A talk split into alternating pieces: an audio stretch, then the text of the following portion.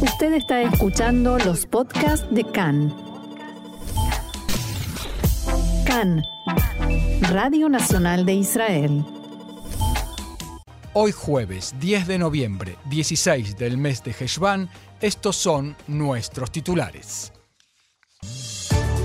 El presidente Herzog continúa con la ronda de consultas con las bancadas electas. El domingo anunciará quién formará gobierno.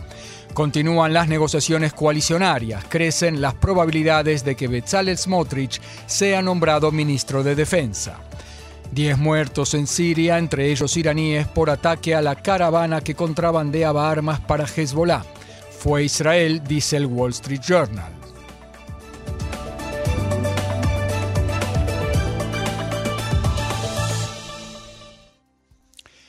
Y vamos ya mismo al desarrollo de la información. En la residencia presidencial se reanudaron hoy las consultas con los representantes de las diversas bancadas. Primero asistieron los representantes de Yaduta Torah y luego a Datit. El Likud y Shas recomendaron ayer a Binyamin Netanyahu y Yeshatid a Yair Lapid. Los representantes de Amahanea Mamlahti le dijeron al presidente Itzhak Herzog que no recomendaban a ningún candidato. Anoche Herzog fue grabado sin su conocimiento cuando advertía a los representantes de Shas que tienen un aliado del que todo el mundo está preocupado, Itamar Ben-Gvir. Abro comillas, ustedes van a tener un problema con el monte del templo, les advirtió. En la residencia presidencial salieron luego a aclarar que Herzog subrayó en la conversación la responsabilidad de todos los representantes electos y que dialogó con Ben-Gvir mismo sobre el tema la semana pasada. Ben-Gvir, por su parte, dijo que en las últimas semanas mantuvo numerosos y fructíferos diálogos con el presidente Herzog abro comillas nuevamente, el presidente ha dicho más de una vez que está seguro de que si hablo con el mundo, comprenderán y reconocerán que no generalizo a todos los árabes en mis posturas.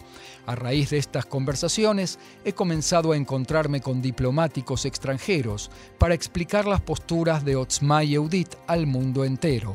Palabras de Itamar Ben-Gvir. Hasta mañana viernes, el presidente Herzog finalizará la ronda de consultas con los líderes de las bancadas electas y el domingo anunciará quién es el diputado al que le encomendará la tarea de intentar formar el próximo gobierno israelí. En paralelo, continúan los contactos para la formación de la coalición. Representantes de Jazz se reunieron esta mañana con el equipo negociador del Likud en la sede central de ese partido, Metzudat Zev, en Tel Aviv. En Jazz dijeron antes del encuentro que elevarán sus demandas de reducir el costo de vida y mantener la identidad judía del país. En tanto, el titular de Jazz, Ari Ederi, envió un mensaje a la Fiscalía del Estado sobre la posibilidad de que, por su condena por delitos impositivos, se le imponga el calón o deshonra que inhabilita para ejercer cargos públicos. Entrevistado por el semanario ultraortodoxo Mishpachá, Familia, Ariederi dijo que no existe razón alguna jurídica para oponerse a su nombramiento como ministro. Abro comillas, si Dios no lo permita, se da tal oposición por parte de la Fiscalía, yo anuncio que este será el primer examen de gobernabilidad de este gobierno, advirtió Deri. El equipo del Likud se encontró también con representantes de Yaduta Torah, Atzionuta Datit y Otzma Yehudit. Tanto del Likud como de los demás eh, partidos del bloque informaron que los encuentros transcurrieron en buen clima y que se registraron avances importantes en las conversaciones. El Likud y los demás partidos del bloque de la derecha expresaron que están dispuestos a concesiones importantes en los acuerdos coalicionarios llegaron a un entendimiento según el cual se redactará el acuerdo en resumen y en él aparecerán los temas que de los que los partidos de la coalición planean ocuparse, así como las reformas que impulsarán o que se anularán. Por un lado, los acuerdos no se ocuparán solo de los cargos, tal como pedían al principio en el Likud, y por otro lado, no se detallarán los temas en cuestión crecen las posibilidades de que Bezalel Smotrich, líder de Atzionut Datit, sea nombrado ministro de Defensa. Smotrich le dijo a Netanyahu en su encuentro de ayer que tiende a elegir la cartera de defensa. Si bien todavía no decidió de modo definitivo, en el Likud estiman que el nombramiento efectivamente tendrá lugar, en especial teniendo en cuenta la oposición de Shas y de Yadut Torah al nombramiento del mismo Smotrich como ministro de Finanzas, que era la otra posibilidad. En los partidos ultraortodoxos temen que Smotrich, como ministro de Finanzas, entorpezca el manejo de los ministerios de gobierno a cargo de ellos. En la última semana, Smotrich se reunió con generales de la Reserva y con otros militares para consultas. Según fuentes en Atzionuta Datit, Netanyahu no expresó reparos a su asunción en la cartera de defensa. El ministro Zeev Elkin de Amahanea Mamlahti dijo que Bezalel Smotrich carece de la capacidad necesaria para ser ministro de Defensa. Abro comillas, en política un poco de humildad no haría daño. No es un mero reparto de cargos y títulos, sino de la responsabilidad por las vidas de los ciudadanos, dijo Elkin en diálogo con Khan. El ministro saliente agregó que si bien un ciudadano que no fue general de Tzahal puede servir como ministro de Defensa, se requiere capacidad, experiencia de muchos años en la Comisión de Relaciones Exteriores y Defensa de la Knesset o en el Gabinete de Defensa y Estado. Ni siquiera yo, que sí estuve en ese gabinete durante años, estoy seguro de poder ser ministro de Defensa, subrayó Elkin. El titular de la Comisión de Relaciones Exteriores y Defensa de la Knesset, Ram Ben Barak, de Yeshatid, dijo que Smotrich, que hizo todo por eludir el servicio militar y dio unos cuantos días en el alto mando en Tel Aviv solamente, se comporta de modo arrogante al pedir la cartera de defensa.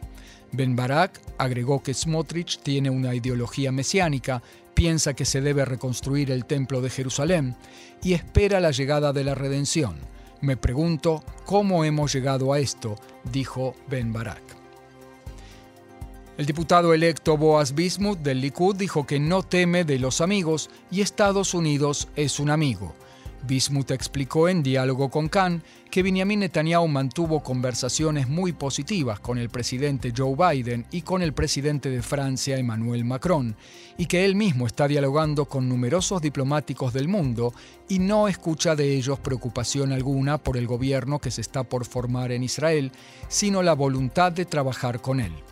También en el mundo, agrega Bismuth, quieren que se forme aquí un gobierno estable y que Israel no vaya cada seis meses a nuevas elecciones. El embajador de Estados Unidos en Israel, Tom Knights, advirtió que la administración en Washington luchará contra todo intento de Israel de anexar territorios. Knights hizo estas declaraciones en respuesta a las palabras del diputado Yariv Levin del Likud, que espera que el próximo gobierno implemente la extensión de la soberanía a Judea y Samaria. En diálogo con Khan, Knights agregó, Israel es un país democrático y eligió a su conducción. No obstante, debemos defender aquello en lo que creemos, nuestros valores, y habrá momentos en que habrá diferencias entre nosotros. Knights se refirió también a la cuestión de la cooperación del gobierno estadounidense con Itamar Ben-Gvir y dijo que en Washington esperan ver qué posiciones adoptarán los miembros del nuevo gobierno, qué dirán y cómo actuarán. En la oposición, el primer ministro saliente Yair Lapid llamó a sus aliados en el campo del cambio a unirse y dijo que solo una oposición unida podrá defender la democracia y detener la llamada Ley de Itgabrut, que serviría para puentear el veto de la Corte Suprema a leyes consideradas inconstitucionales. Para Lapid se trata de una ley delirante y destructiva en sus palabras. En un post en su cuenta de Facebook escribió Lapid debemos trabajar juntos si queremos evitar la compulsión religiosa y la marginación de la mujer, si queremos volver al gobierno. En una derrota electoral siempre quedan rencores y enojos, pero la misión es más importante, unir fuerzas en la lucha por nuestro país. Palabras de la PID.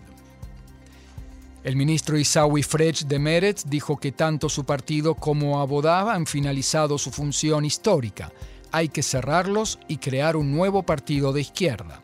Frech dijo en diálogo con Khan que el nuevo partido a formarse deberá abrir sus puertas también a los ciudadanos árabes. Subrayó que la mayor parte de la sociedad árabe quiere ser parte y pertenecer.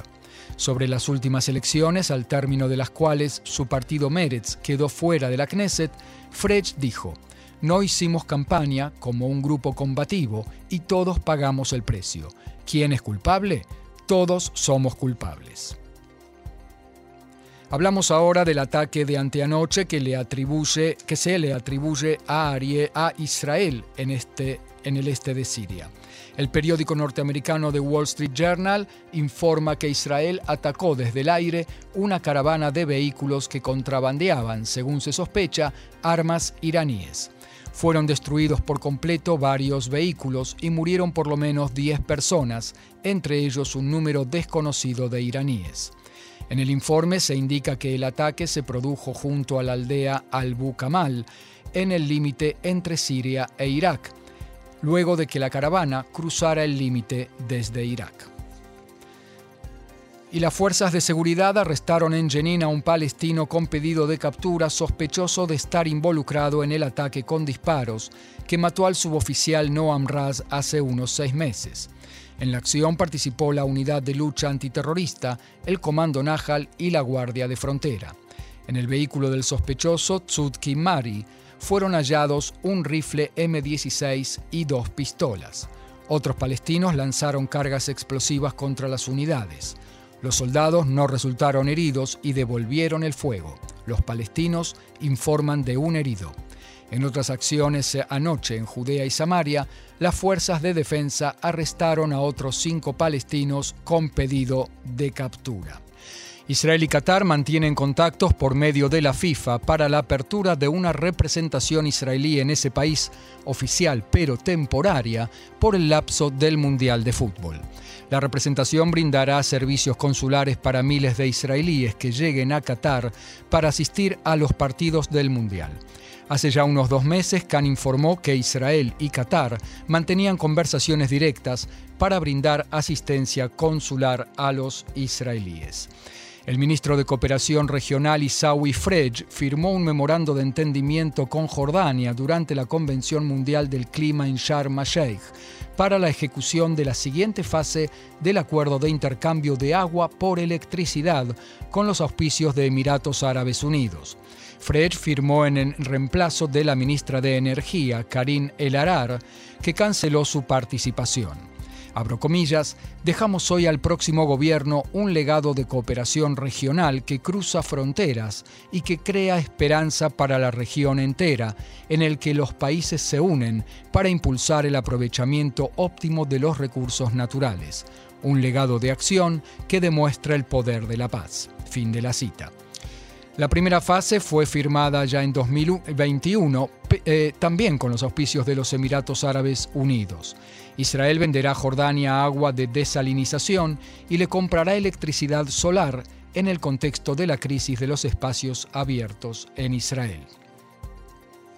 Otro tema, el Mossad se propone nombrar un encargado de relaciones externas de la organización que esté a cargo del enlace con organizaciones y personalidades que de fuera del mundo del espionaje y la inteligencia. Khan publicó en primicia anoche que el jefe del Mossad dudó si nombrar por primera vez un portavoz como existe en otras organizaciones de inteligencia en el mundo, pero decidió finalmente conformarse con una definición más estrecha para el cargo y nombrar a una persona de dentro de las filas del Mossad. Y el coordinador nacional de lucha contra el coronavirus, profesor Salman Zarka, llamó a los adultos de más de 65 años de edad y a quienes padecen de enfermedades crónicas y con factores de riesgo vacunarse contra el COVID. Zarca dijo en rueda de prensa que con el tiempo la defensa frente al virus se debilita y hay que reforzarla. Según él, la nueva aplicación de la vacuna es para quienes se vacunaron o para quienes se curaron de la enfermedad hace ya tres meses o más y subrayó que todos se pueden vacunar, aun si no pertenecen a ningún grupo de riesgo. Zarca indicó que la hipótesis de trabajo del Ministerio de Salud es que habrá una gran ola de contagios que combinará COVID con gripe y existe el temor de sobrecarga en los hospitales. Agregó que ya en estos días son internadas unas 10 personas por día con coronavirus. Taekwondo paralímpico, el israelí Asaf Yassur se convirtió en el número uno del mundo. Yassur obtuvo dos medallas olímpicas en competencias internacionales en los últimos meses y se encuentra en un excelente estado. Ahora se está entrenando con el seleccionado de Israel en Guadalajara, México, donde tiene lugar un campamento de entrenamiento preparativo para el Campeonato del Mundo que tendrá lugar la semana que viene.